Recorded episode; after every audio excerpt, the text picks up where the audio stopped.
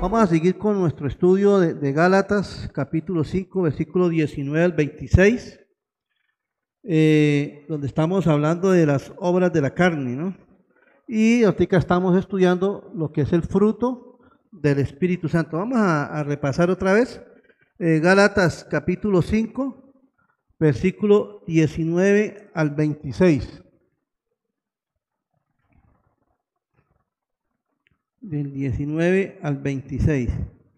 Dice, y manifiestas son las obras de la carne que son adulterio, fornicación, inmundicia, lascivia, idolatría, hechicería, enemistades, pleitos, celos, iras, contiendas, disensiones, herejías, envidias, homicidios, borracheras, orgías y cosas semejantes a estas, acerca de las cuales os amonesto, ya que os he, dicho antes que los que practican tales cosas no darán el reino de Dios.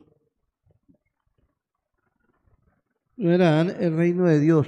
Mas el fruto es amor, paz, paciencia, benignidad, bondad, fe, mansedumbre, templanza.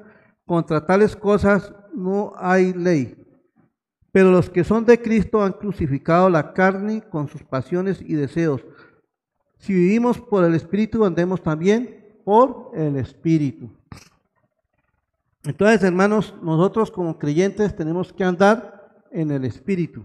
Amén. Entonces, vamos a, seguir con nuestro estudio, nuestra miniserie, eh, que estamos hablando de, los frutos del Espíritu Santo. El primero que se habló fue el amor, después vino lo que era el, el amor, pues, gozo. Ahora viene lo que es la paz. La paz, la paz que todo el mundo anhela, ¿cierto? La paz que todo el mundo quiere tener. De verdad que tal vez esa de de las cosas que más un ser humano quiere tener es paz. Y muchas veces los países que están, han estado en guerra quieren, quieren arreglar con sus vecinos, quieren estar en paz, quieren estar en armonía, pero algo que dice muy cierto la Biblia, dice en Isaías capítulo 59, versículo 8, dice, no conocieron caminos de paz, ni hay justicia en sus caminos sus veredas son torcidas, y cualquiera que por ella fuere, no conocerán paz. O sea, hermano, este mundo está lleno de envidias, el uno mira cómo, cómo tumba al otro, el otro cómo hace lo malo, cómo se deleita en el mundo. O sea, todas tantas cosas que han impedido que verdaderamente podamos experimentar la paz de Dios. Ahora, muchos países, la manera para ellos poder tener paz es fabricando armas, teniendo armas pendientes. Ustedes, ah, no, si, si alguien se mete conmigo, entonces a mí me van a dejar en paz, no, no, se van a meter conmigo. ¿Ve? Muchas veces las grandes potencias tienden a eso. Entonces, como saben que ellos tienen armas poderosas, tienen, ah, no, dejemos los quieticos, ustedes están en paz. Pero es una paz ficticia. Actuar de una forma que nosotros, nosotros como seres humanos nunca vamos a querer actuar de una manera que podamos decir, así estamos en paz. El mismo apóstol Pablo lo dice ahí mismo en Gálatas, dice que nosotros, nuestra naturaleza pecaminosa nos conduce a ser enemigos de enemigos unos a los otros, enemistades, pleitos, iras, contiendas, disensiones. ¿Ve? ¿Por qué? Porque esa es nuestra naturaleza. A pelear con el hermano, con el vecino, y se irrita por nada, envidias, ¿Quién no sufre envidia? Muchos de nosotros a veces nos, sufrimos de envidia. ¿Pero por qué? Porque esa es, nuestra naturaleza pecaminosa. Y muchos países piensan que buscando la paz es firmando un tratado, un documento. Y, aparentemente, pero es mentira. Y un caso fiel es aquí en Colombia, que se firmó un supuesto tratado de paz y está antes peor, tristemente. ¿Por qué? Porque esa no es una paz verdadera, es una paz ficticia. Entonces, vivimos de verdad en una sociedad donde la gente está angustiada, está preocupada por una cosa, por la otra, por la situación que, estamos viviendo, eh, por los problemas familiares, por las enfermedades, por la lucha con nuestros hijos, con nuestras esposas, esposas. O sea, una infinidad de problemas que muchas veces eso no nos deja estar tranquilos, o sea, no tenemos paz. ¿Sí? Entonces, vamos a mirar qué es paz. Dios que en el diccionario dice, paz es situación o estado en que no hay guerra ni luchas entre dos o más partes. Acuerdo para poner fin a una guerra. Paz también es ausencia de conflictos en la vida de cada uno de nosotros. Amén. Eso es lo que es la paz. Entonces, vamos a orar y vamos a pedir a Dios que nos abre su palabra, que nos ministre y que nos ayude a entender lo que Él nos quiere enseñar en esta mañana. Padre, yo te doy gracias, Señor, por este precioso momento, Señor. Gracias, mi amado Dios, por permitirme estar aquí delante de ti, delante de mis hermanos, para exponer tu preciosa y bendita palabra, Señor, que es la única que nos puede transformar, que es la única que nos puede cambiar, Señor. Eh, Dios mío, abrimos nuestro corazón, nuestro espíritu a, recibir tu palabra. Espíritu Santo, toma el control de este momento, toma el control de mi vida, de la vida de uno de mis hermanos, Señor, y ayúdame, Señor, a exponer tu palabra como debe ser, Señor. Padre, yo pongo este tiempo en tus manos en el nombre de Jesús. Amén y amén.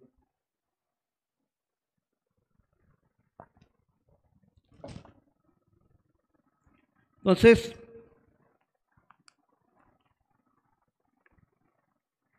digamos, cuando uno, cuando nosotros hemos tenido, digamos, hemos adquirido un compromiso, una deuda y hemos venido pagando poco a poco, ¿cierto? Y a veces hemos estado angustiados y será que no, no he tenido, no he podido. Pero finalmente cuando usted logra cancelar eso, ¿usted cómo se siente? ¿Preocupado o tranquilo? Descansa, ¿cierto? Uy, hay una ya pagué la casa, ya pagué el carro, ya pagué la deuda. Mire, Dios mío, que ella vi una, una, señora conocida, pobrecita, angustiasa, pobre señora, y, y metían ese cuento del, del, gota a gota. Y esa señora cada vez que, me cuenta ya que cada vez que van los, los cobradores allá y se angustia, se, le provoca decir, tierra, trágame y desaparecerse. Y, lo más tremendo es que ella no, no ha podido cumplir porque sabe que esos gotagotas son unos usureros. Y, y lo más tremendo es que la amenazan. Tenga cuidadito porque usted sabe cómo le va con nosotros, oye, si no nos paga. Terrible, ¿sí o no? Entonces, y eso roba la paz de una persona. Pero cuando hemos podido pagar esa deuda, uy, Dios mío, se quita un peso encima. Entonces, algo importante que vemos acá es que nosotros éramos enemigos de Dios. Éramos enemigos de Dios. Y todo eso ha hecho que, nosotros estemos, no estemos en paz con Él. Dice, de la misma manera, la paz que es fruto del Espíritu viene primeramente de estar reconciliados con nuestro Señor y de saber que nuestra deuda fue completamente pagada por Cristo. Cristo pagó esa deuda por nosotros. Hermanos, porque nosotros éramos enemigos de Dios. En, en, el griego la palabra paz quiere decir Irene, que significa paz entre personas y armonías. Pero en el hebreo la palabra paz quiere decir chalón, ¿sí? que, viene, que quiere decir bienestar, tranquilidad, armonía. Y si nosotros vemos todas las, la mayoría de las, de las epístolas, de, las cartas del, apóstol Pablo, siempre él saludaba paz y gracias a vosotros, paz de nuestro Dios, padre, paz de nuestro Padre. Y aún en una se despedía también deseándoles paz. ¿Por qué? Porque eso era desatar bendición, que la paz de Dios estuviera sobre, sobre esas personas. Vamos a mirar en lo que dice Colosenses capítulo 1 del 21 al 22.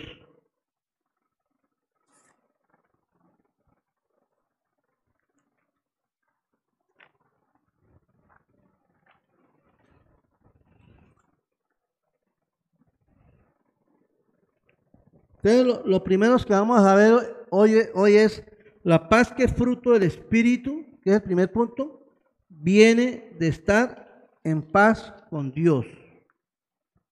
¿Ve? Porque tal vez de las cosas que ha impedido que nosotros podamos tener paz en nuestro corazón, porque siempre hemos, hemos estado en enemistad con Dios, ¿sí? por nuestro pecado. porque hemos estado apartados de Él. Y ahí lo vamos a mirar en, en estos puntos que vienen. Entonces, dice Colosenses capítulo 1, versículo del 21 al 22.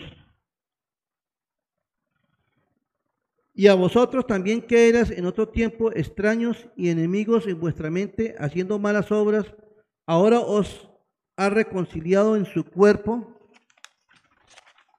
de carne por medio de la muerte para presentaros santos y sin manchas, irreprensibles, delante de Dios. Dice que en otro, en otro tiempo éramos enemigos de Dios, pero dice que ahora a través de Cristo eh, nos, hemos sido presentados santos y sin manchas.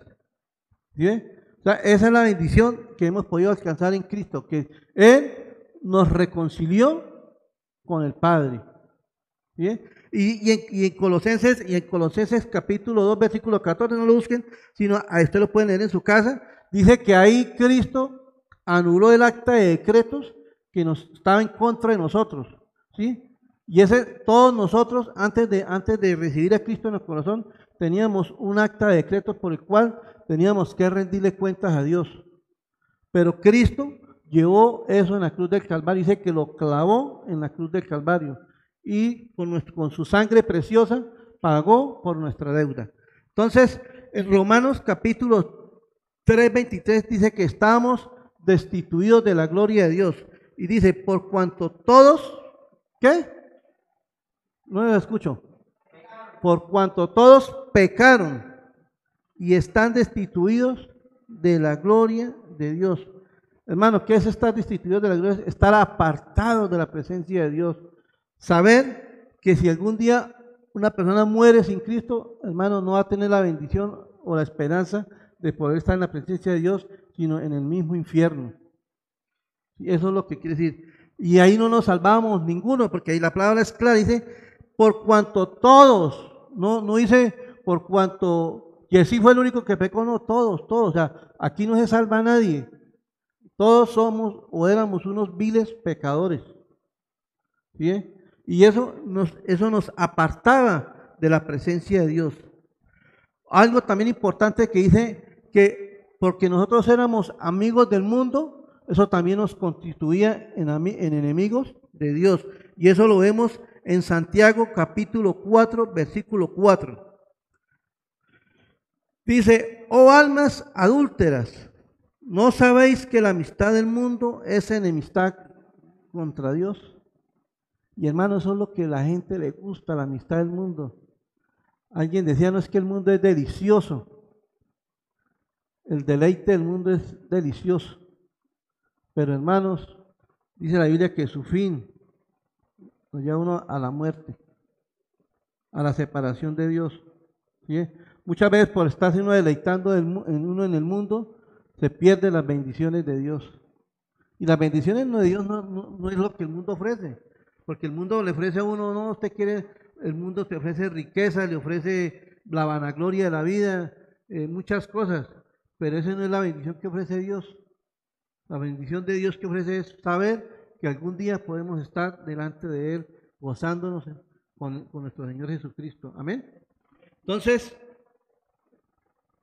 éramos enemigos de Dios, éramos enemigos del mundo y enemigos de Dios. Y dice, oh almas adúlteras, ¿no sabéis que la amistad del mundo es enemistad contra Dios? Cualquiera pues, mire, mira lo que dice acá, cualquiera pues que quisiera ser amigo del mundo, se constituye en enemigo de Dios.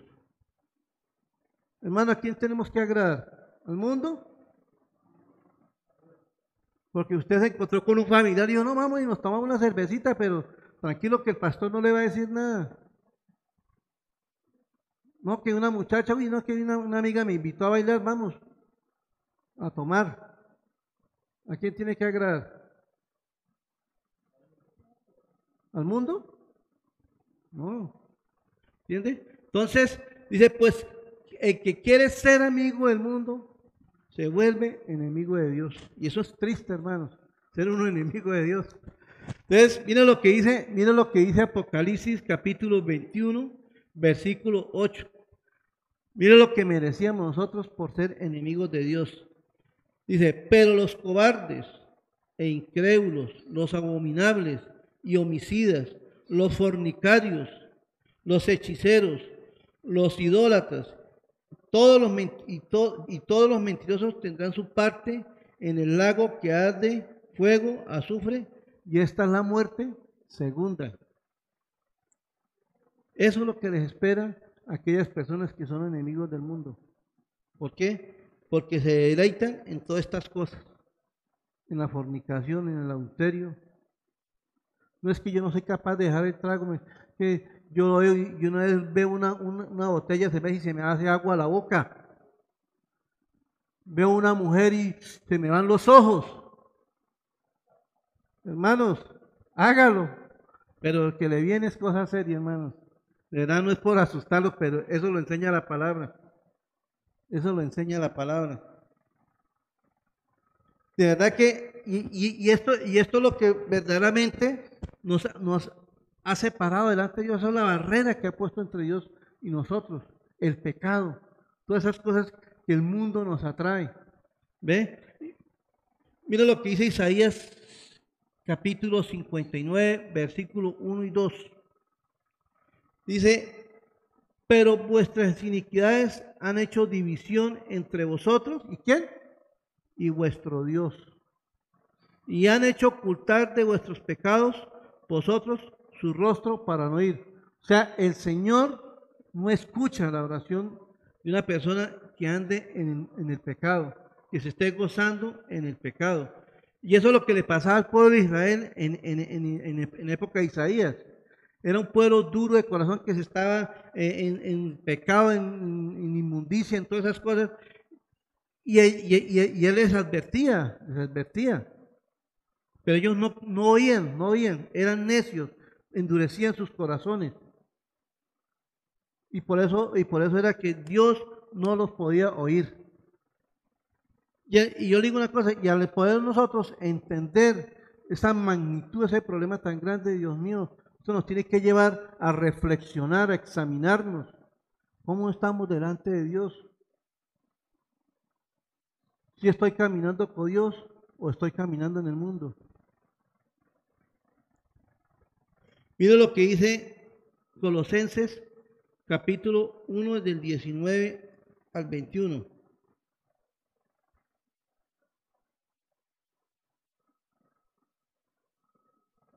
Mira lo, hermoso que dice este versículo. Dice, por cuanto agradó al Padre que en él habitase toda plenitud, dice, y por medio de él reconciliar consigo todas las cosas así que las que están en la tierra como las que están en los cielos, haciendo la paz mediante la sangre, mientras la sangre de su cruz. Y a vosotros también que eras en otro tiempo extraños y enemigos y en vuestra mente haciendo malas obras, ahora que os has reconciliado. Hermano, qué maravilloso saber que solamente a través de Cristo podemos ser reconciliados con el Señor. Hermano, y ese fue el sacrificio, lo que Él vino a hacer por nosotros. Y mira, y mira esos beneficios de, poder saber que Cristo murió en la cruz por nosotros. Lo primero que vemos es, dice que saber que Dios nos hace justos, Cristo nos hace justos ante el Padre. Y eso lo dice en Romanos capítulo 5, versículo 1 y 2. Dice, justificados pues por la fe, dice que tenemos paz para con Dios por medio de nuestro Señor Jesucristo, por quien también tenemos entrada por la fe a esta gracia en la cual estamos firmes y nos gloriamos en la esperanza de la gloria de Dios. Dice que nos hace justos delante del Padre. ¿Sí? Esa es la bendición de lo que hizo Cristo. En Efesios capítulo 2, versículo del 13 al 15 dice, pero ahora en Cristo Jesús, vosotros que en otro tiempo estabais lejos, habéis sido hechos cercanos por la sangre de quién? De Cristo. Porque eres nuestra paz, que de ambos pueblos hizo uno solo, derribando la pared intermedia, o sea, lo que nos separaba de Dios, aboliendo en su carne las enemistades, la ley de los mandamientos expresados en ordenanzas, para crear en sí mismos de los dos un hombre un solo y nuevo hombre haciendo la paz. sea, estábamos lejos de Dios, pero a través del sacrificio de Cristo en la cruz, dice que nos ha acercado a, Él. O sea, hermanos, Dios, Jesucristo, nos ha hecho podernos reconciliar con el Padre, poder tener esa paz, hermanos. Porque yo digo, mire, por encima de cualquier paz que podamos tener, la paz más importante que podamos tener es tener paz con Dios. Tener paz con Dios.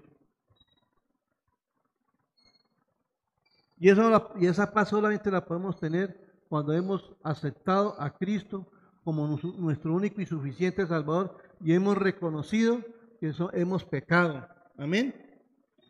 Y Jesucristo, es la misma palabra en Isaías capítulo 9, versículo 6 dice que Él es nuestro príncipe de paz. Dice, porque un niño nos es nacido, hijo nos es dado, y el principado sobre su hombro, y se llamará su nombre admirable, consejero, Dios fuerte, Padre eterno, y príncipe de paz. Hermano, la paz solamente viene a través de Cristo. Cuando nosotros hemos aceptado como Cristo y Él nos redime o nos reconcilia con nuestro Dios Padre. Amén. Lo otro que la paz que viene de Cristo dice que nos da seguridad en nuestros corazones. Dice en Juan 14, 27, dice, la paz os dejo, la paz os doy. Yo no la doy como el mundo la da. No se turbe vuestro corazón ni tenga miedo. Dice que esa paz que viene de Dios no, la da el mundo, hermanos. Mire, vuelvo y le digo, el mundo da una paz pasajera.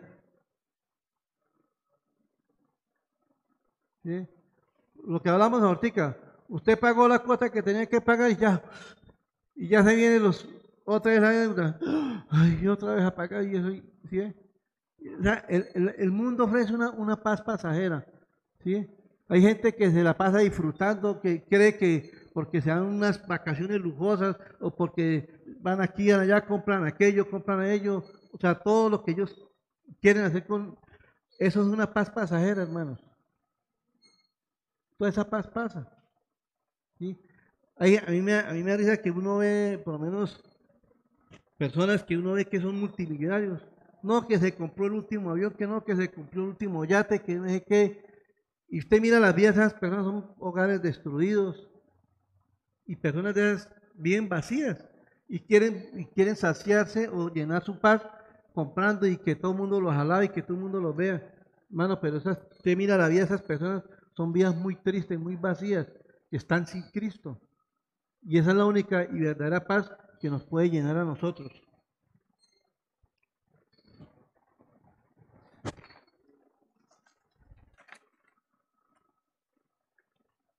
Lo importante, tenemos que tener, estar seguros de que si estamos en Cristo vamos a tener esa paz o esa vida eterna. Miren lo que dice en Juan capítulo 5, primera de Juan capítulo 5, 13. Estas cosas os he escrito a vosotros, que creéis en el nombre del Hijo de Dios, para que sepáis que tenéis vida eterna, tenéis vida eterna, y para que creáis en el nombre del Hijo de Dios. ¿Cuál es la razón de ser de nosotros? Creer en Jesucristo como nuestro Salvador. Y el mismo Espíritu Santo también nos confirma que somos hijos de Dios.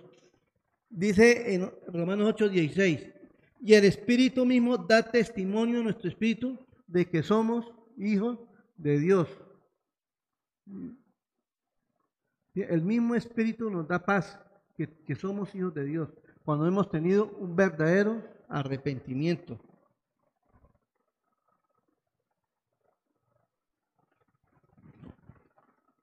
En Gálatas, como leíamos anteriormente, en Gálatas 5:16, dice, digo pues, andad en el Espíritu y no satisfagáis los deseos de la carne.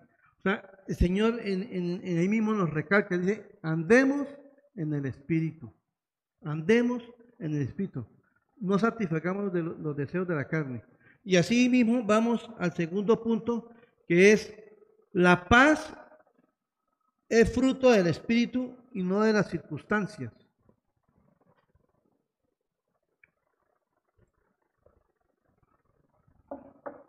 La paz es fruto del Espíritu, no de las circunstancias o el mundo.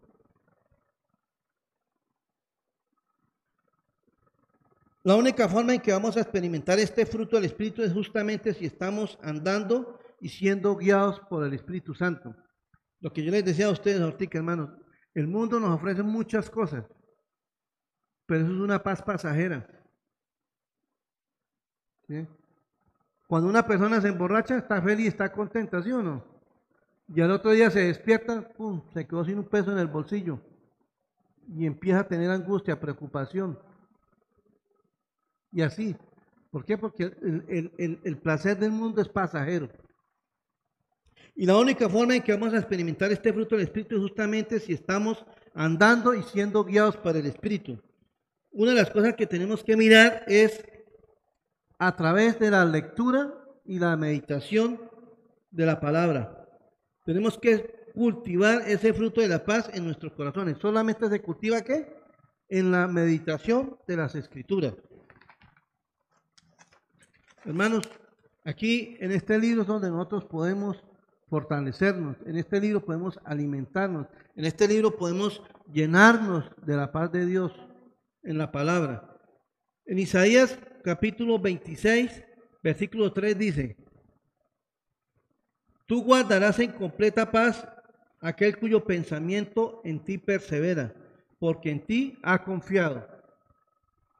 ¿Sí? O sea, nosotros tenemos que perseverar en la palabra de Dios, meditar, pensar, analizar lo que Dios nos está hablando.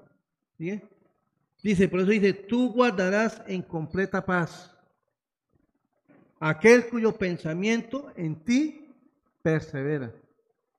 Hermano, tenemos que perseverar en, en el estudio de la palabra. A veces nosotros ni la leemos. O a veces la leemos de, como encuentro de paso, como para no, irnos a trabajar y, uy, cierto que no leí la palabra, pero a veces leemos y no entendemos lo que leemos. Pero la palabra hay que meditarla, hay que escudriñarla. En el Salmo 119, versículo 65 dice, miren, miren algo tan hermoso lo que dice, mucha paz tienen los que aman qué? Tu ley. Y no hay para ellos tropiezo. Hermanos, cuando estamos llenos de la palabra de Dios, hermanos, tenemos paz, créeme que sí.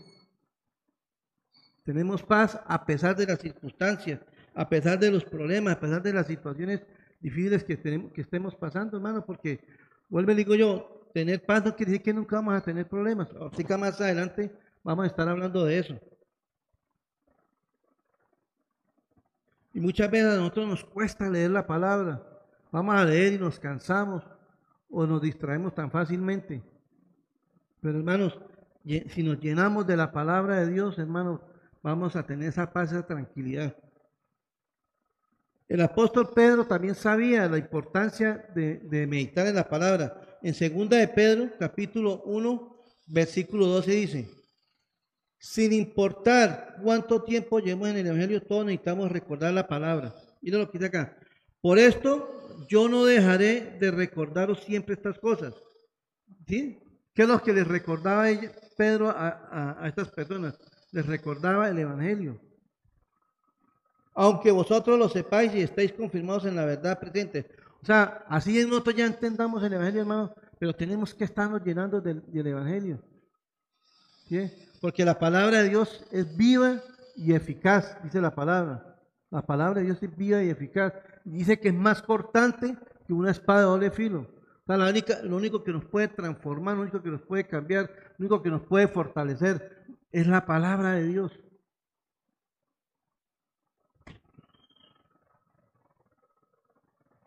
Y otro, y otro, y otro fundamento para cultivar el fruto de la paz es la oración.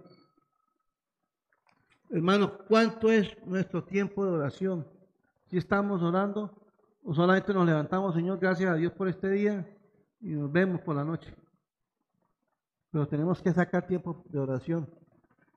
Hermanos, de verdad que eso es una necesidad en cada uno de nosotros. Tenemos que crear una disciplina. Cuesta. Orar no es fácil, créame que no. A veces uno se para a orar y, y empieza a orar y se queda dormido. No es fácil, pero tenemos que hacerlo, hermanos. Porque es lo único que también nos ayuda a, estar en paz con Dios. Mira lo que dice Filipenses, capítulo 4, versículos 6 y 7. Por nada estéis afanosos, sino sean conocidas vuestras peticiones delante de Dios en toda qué? Oración y ruego con acción de gracias. ¿Bien? ¿Cómo, ¿Cómo podemos presentar nuestras necesidades delante de Dios? En oración, hermano. Si tenemos alguna aflicción, tenemos algún problema, alguna dificultad, alguna angustia, tenemos un sosiego, hermanos, por nada estáis vanosos, sino sean conocidas vuestras peticiones delante de Dios en toda oración y ruego con acción de gracias. Y mira lo que dice acá, dice, y la paz de Dios, que sobrepasa todo entendimiento, guardará vuestros corazones y vuestros pensamientos en Cristo Jesús. Hermano, esa paz de Dios que sobrepasa todo entendimiento. Hermano, el mundo no alcanza a entender esa paz. ¿Sí? una persona puede tener problemas, porque vuelvo y le digo a usted, o sea, no quiere decir, tener paz no quiere decir que usted no va a tener problemas. Mientras estemos aquí en la tierra vamos a pasar por momentos difíciles, por lo menos ahorita con toda esta cosa de la, de la pandemia, de pronto no sé si ustedes tendrán familiares que están pasando por, por esta situación y, y está uno preocupado, está uno angustiado, ¿cierto? Humanamente. Pero hermanos, cuando nosotros tenemos esa paz de Dios, estamos tranquilos confiados en la perfecta voluntad del Señor. Y eso es lo que yo digo, yo tengo un, hermano que anda tan preocupado por el COVID porque mientras vemos, generalmente uno por las mañanas cuando se despierta usted sale como, como moquera y todas las cosas, ay me va COVID y, como escucha tantas noticias, tantas cosas, pero ¿por qué? Porque no tiene la paz de Dios. Yo le he dicho a él, Mano, descanse en Dios, entréguele su vida a Dios.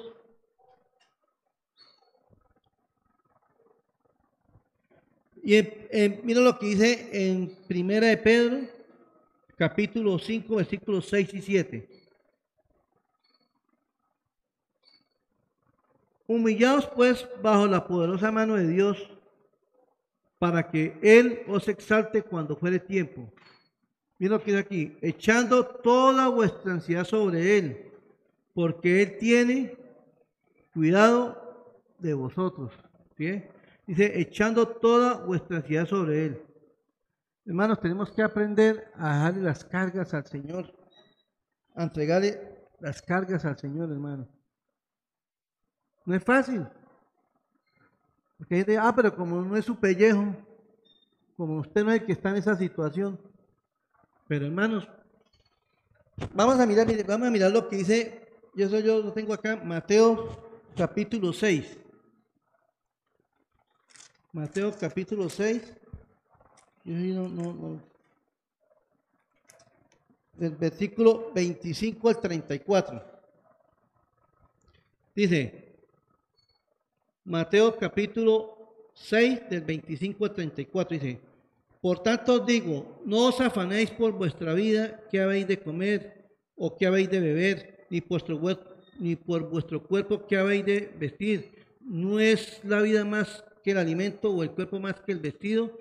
Mirad las aves del campo, de, perdón, mirad las aves del cielo, que no siembran, ni ciegan, ni recogen en, graneros, y vuestro Padre Celestial las alimenta. ¿No valéis vosotros mucho más que ella? ¿O quién de vosotros podrá por mucho que se afane? añadir a su estatura un codo? ¿O por el vestido, por qué, eso, por qué os afanáis? Considerad los lirios del campo, cómo crecen, no trabajan ni hilan. Pero os digo que ni un Salomón, con toda su gloria, se vistió así como uno de ellos. Y si la hierba del campo que hoy es y mañana se echa en el, eh, se echa en el horno, Dios la viste así, ¿no hará mucho más a vosotros, hombres de poca fe? No os afanéis, pues, diciendo, ¿qué comeremos? ¿O qué beberemos? ¿O qué vestiremos? Porque los gentiles buscan todas estas cosas, pero vuestro Padre Celestial sabéis, sabe que tenéis necesidad de todas estas cosas. Mira lo que dice acá. Mas buscar primeramente el reino de Dios y justicia y todas estas cosas serán añadidas. Así que no os afanéis por el día de mañana, porque el día de mañana traerá su propio afán. ¿Sí? Hermanos, tenemos que buscar el de Dios. Más buscar primeramente el reino de Dios. Y buscar de Dios andar en santidad, estar estudiando la palabra, estar orando, estar llevando una vida en santidad, una vida más conforme a la voluntad de Dios. Y hermano, y Dios se encargará de las cosas. Amén. Mire, cuando nosotros podemos saber que tenemos esa paz, esa paz de Dios, podemos decir, como decía el, el rey David en el Salmo 4, versículo 8. Dice, en paz me acostaré y así mismo dormiré, porque solo tú, Jehová, me haces vivir confiado. hermano, nosotros deberíamos decirle eso al Señor cuando tenemos paz. En paz me acostaré. Porque hay gente que ni duerme, hermanos, por las preocupaciones, por los problemas, pasan en vela. ¿Sí? Y ahí decía, en paz me acostaré, hermanos. Saber que, que, a pesar de las dificultades, a pesar de las luchas o de los conflictos, de las enfermedades, saber que usted puede acostarse tranquilo y puede dormir. Eso es tener la paz de Dios.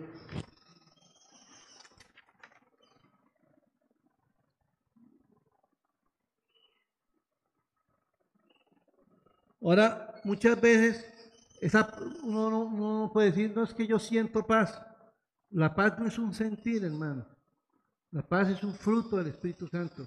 Uno no, uno no puede decir, no es que yo tengo, yo sentí como paz de dejar a mi esposa porque pelea mucho en la casa. No, o yo, siento, yo sentí paz de dejar mi trabajo y, y vivir por fe.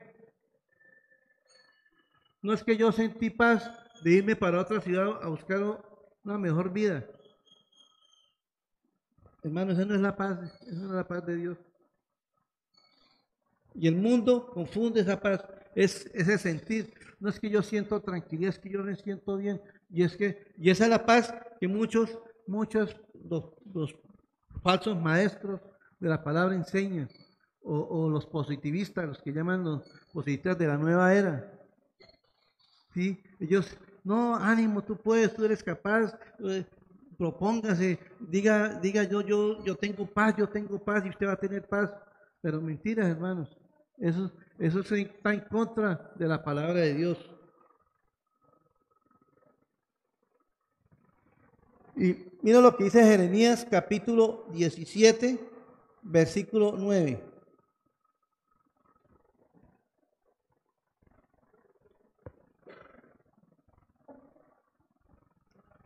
Dice, engañoso es el corazón más que todas las cosas y perverso. ¿Quién no conocerá? Nuestra naturaleza, hermanos. Nuestro, nuestro, nuestro corazón es perverso. ¿Ve? Y entonces por eso tengamos cuidado porque tenemos corazones engañosos y perversos. O sea, no puede decir, no es que yo siento paz de que tal cosa. No, hermanos. Esa es una falsa, una, falsa paz. Amén. Vamos a mirar en el Salmo 119, versículo 105. Y mira lo que dice, eh, lo que dice ahí. Dice, lámpara es a mis pies tu palabra y lumbrera a mi camino. Esa es la verdadera paz. ¿sí? La, la, palabra, en la palabra es la que nos alumbra, es la que nos muestra la paz de Dios. Pero ahí decía, lámpara es a mis pies tu palabra. En ella podemos encontrar la paz de Dios. Ella es la que nos guía en todos nuestros caminos. Ella es la que nos ayuda, nos ayuda a andar en medio de la oscuridad.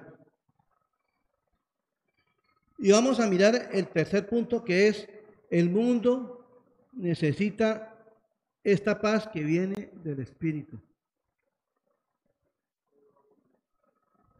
Hay mucha gente afuera, hermano, que está necesitando paz. Hay mucha gente que está desesperada, está angustiada. Y algo, y, algo que vemos en una, en una, historia muy bonita que dice en, Lucas capítulo 8, versículo del 22 al 25. Ahí vemos cómo nuestro Señor estaba tranquilo, descansando, pero vemos cómo los apóstoles se angustiaron de, de ver lo que la situación que se les venía. Dice, aconteció un día que entró en una barca con sus discípulos y les dijo, pasemos al otro lado del lago y partieron. Pero mientras navegaban, él se durmió y se, y se desencadenó una tempestad de viento en el lago y se anegaban y peligraban. Y vinieron a él y le despertaron diciendo, maestro, maestro, que perecemos. Despertando él, reprendió el viento y las olas y cesaron y se hizo bonanza. Y les dijo, ¿dónde está vuestra fe? Y atemorizados se maravillaban y se, y se decían unos a otros, ¿quién es este que aún los vientos y las aguas manda y le obedecen? Entonces, los apóstoles se angustiaron, se pusieron nerviosos, se afanaron, sabiendo que el mismo Dios estaba ahí con ellos. Hombres de poca fe, les dijo. Lo que le digo, vivimos en una sociedad donde hay, donde hay muchos conflictos, ahorita hay muchos problemas familiares, volviendo al tema, todo esto de la pandemia, más de uno está así, que hemos visto que alguien decía que ahorita está, está muriendo más gente ahora que cuando empezó la pandemia. O sea, está terrible. La situación económica ha estado un poco difícil. Y eso no, y eso, eso no se puede ocultar. ¿Sí? Pero nosotros tenemos que estar tranquilos. Tenemos que estar confiados en el Señor. Tenemos que descansar en el Señor. Hermanos, como, como decíamos por nada estemos afanados, hermanos. Nosotros, por más que nos desesperemos, por más que nos afanemos, por más que nos preocupemos, no vamos a, poder solucionar nada. Nuestra solución está en Cristo, hermano. Cristo es el, Señor es fiel. ¿sí? Él nos da la paz, nos da la tranquilidad. Él nos, él dice la Biblia que no nos deja aguantar más de lo que nosotros podamos resistir. Entonces, mire lo que dice Mateo capítulo 11, versículo 28.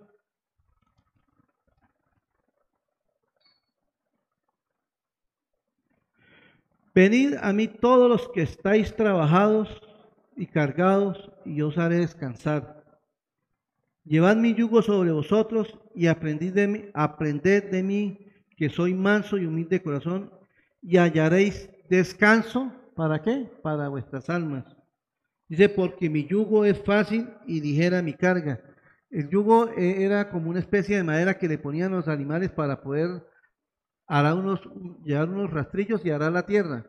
Y eso, y eso los acomodan de tal manera que, que no los lastimara a ellos, que no, no, les, no les incomodara. ¿Sí? El Señor está diciendo, dice que mi yugo es fácil de llevar, no los va a molestar. ¿Sí? Pero ¿qué tenemos que hacer para nosotros poder llevar ese yugo? Dice que tenemos que echar todas nuestras cargas. Dice, vengan, vengan todos los que estén trabajados y cargados, que yo los haré descansar. Hermano, y en el mundo hay muchas personas que necesitan venir a Cristo. Muchas personas que necesitan conocer esa paz de Dios. O sea, muchas personas que necesitan saber que en cualquier momento pueden partir de este mundo. Que solamente hay una esperanza en Cristo. Ahora, nosotros estamos experimentando esa paz de Dios. Nosotros le hemos verdaderamente entregado nuestra vida al Señor. Le hemos entregado nuestro corazón. Si nosotros en este momento partiéramos de esta tierra, sabemos que podemos presentarnos delante de Dios. Hermano, este es el tiempo para reflexionar y si no lo hemos hecho, tener un verdadero arrepentimiento y pedir a Dios misericordia y que nos llene de ese fruto del Espíritu que es la paz. En el Evangelio, miren hermanos, cuando nosotros podemos llevarle el Evangelio a otra persona, hermanos, estamos llevando la paz de Dios. El Evangelio de la paz. Mira lo que dice en Hechos, capítulo 10, versículo 36.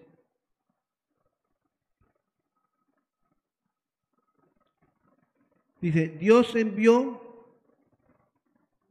mensaje a los hijos de Israel anunciando el Evangelio de la paz por medio de Jesucristo. Este es Señor de todos. En Efesios capítulo 6, versículo 15 dice, y calzar los pies con el apresto del Evangelio de la paz. Nosotros tenemos que calzarnos el Evangelio de la paz. Hermano, es nuestra, nuestra responsabilidad como creyentes compartir el Evangelio a otras personas. Miren, hermano, miren las sillas que están acá vacías. ¿Usted cree que hay gente, no hay, no hay gente esperando que de pronto le hablemos de Dios, que le llevemos el Evangelio?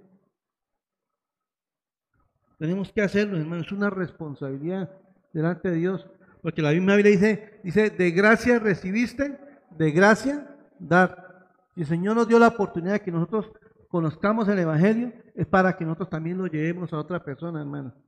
Como alguien decía por ahí, no nos podemos comer solo nosotros la torta. Amén.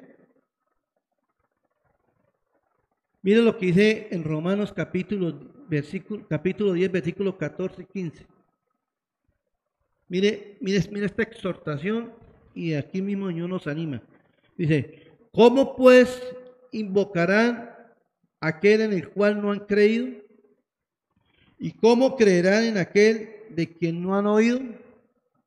¿Y cómo oirán sin haber quien les predique?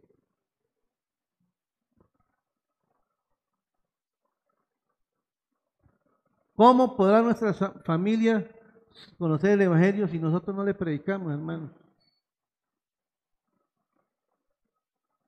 todos los que estamos acá, estamos porque alguien nos predicó el Evangelio, ¿cierto? ¿O no? O, alguien llegó por revelación del Espíritu Santo como, como le pasó a Pablo. Todos estamos acá porque alguien nos habló del Evangelio, ¿cierto? Entonces dice, ¿y cómo predicarán si no fueren enviados? O sea, o sea si, no, si no enviamos, si no vamos, ¿cómo, ¿cómo se va a predicar el Evangelio? Mira lo que dice, tan, mira lo que dice aquí tan bonito, dice, cuán hermosos son los pies de los que anuncian la paz, de los que anuncian las buenas nuevas. Hermanos, eso es una bendición, eso es un deleite. Cuando usted puede tener esa bendición, ese privilegio de llevar el Evangelio a otras personas. Mire, hermanos, personalmente cuando yo puedo predicarle a alguien, para mí eso me llena, me, me hace feliz. ¿Por qué? Porque yo sé que estoy haciendo la voluntad de Dios. Estoy dando de lo que Dios me ha dado. ¿sí? Sin, entendiendo nosotros que nosotros no somos los que cambiamos las personas, es Cristo. Pero hermano, Dios nos ha llamado a ser esos mensajeros. En la Biblia también dice, en 2 de Corintios capítulo 20, dice que nosotros somos embajadores. Mira lo que dice. Así que somos embajadores en nombre de Cristo, como si Dios rogase por medio de nosotros, os rogamos en nombre de Cristo, reconciliados con Dios. Nosotros somos llamados a decirle a la gente que se reconcilie con Dios. Hermano, qué responsabilidad tan grande la que tenemos. Amén. Entonces, tenemos que pedirle a Dios que nos dé mis amor por los perdidos, compasión por los perdidos. Hermanos, digo, hay mucha gente que está angustiada, y sobre todo digo en este, en este último tiempo. Pero a veces Dios permite todas estas situaciones para que nosotros podamos compartir el Evangelio. Eh, en, Juan, en, Juan capítulo 4 dice que, que la mies es mucha, pero los obreros pocos. Pero ya, hermanos, dice que los campos están blancos, ya están listos para ir a recoger esa cosecha, hermano. ¿Y quiénes son esos que han ido a recoger esa cosecha? Nosotros. Mira lo que dice Mateo capítulo 5, versículo del 14 al 16. Mateo 5, del 14 al 16. Vosotros sois qué? La luz del mundo. Una ciudad sentada sobre un monte no se puede esconder. Dice, ni se enciende una luz y se pone debajo de un almud, sino sobre el candelero y alumbrará a todos los que están en casa. Así alumbre vuestra luz delante de los hombres para que vean vuestras buenas obras y glorifiquen a quién? A vuestro Padre que está en los cielos. ¿Sí? ¿Qué, dice, ¿Qué nos está diciendo el Señor acá? Dice que nosotros somos la luz del mundo. Hermanos, si nosotros nos quedamos encerrados en nuestra casa, no vamos a alumbrar, ¿cierto? Usted está encerrado, o sea, usted se encierra en su casa y, prende la luz en su casa y usted cierra las cortinas y todo, y, usted y afuera está oscuro, no se va a ver la luz, ¿cierto? Pero si esa luz se abre, sale, dice que va a alumbrar a todos. Hermanos, nosotros somos luz del mundo. Y la gente va a ver esa luz en nosotros, la luz de Cristo. Entonces, hermanos, este es el tiempo para que nosotros le pidamos a Dios que podamos hacer la obra de Él, compartir el Evangelio en este mundo lleno de angustias. Y por eso lo más importante es saber que la, que la paz de Dios es, es, el fruto del Espíritu Santo. Amén. Pero nosotros somos instrumentos también para impartir esa paz. Vamos a darle gracias a Dios, el Señor. Ah, pero antes de, antes de, orar, mira lo que dijo un, un, hombre de Dios muy conocido que llama Charles Spurgeon. Dice, no puede haber paz entre tú y Cristo mientras haya paz entre tú y el pecado. Amén. Vamos a darle, gracias a Dios por esta palabra y pidámosle a Dios nos ayude. Señor, gracias te damos por esta palabra. Dios mío, verdad que eh, estamos un mundo muy afligido, Señor, y, y nosotros los que estamos acá por mucho tiempo fuimos enemigos tuyos, Señor.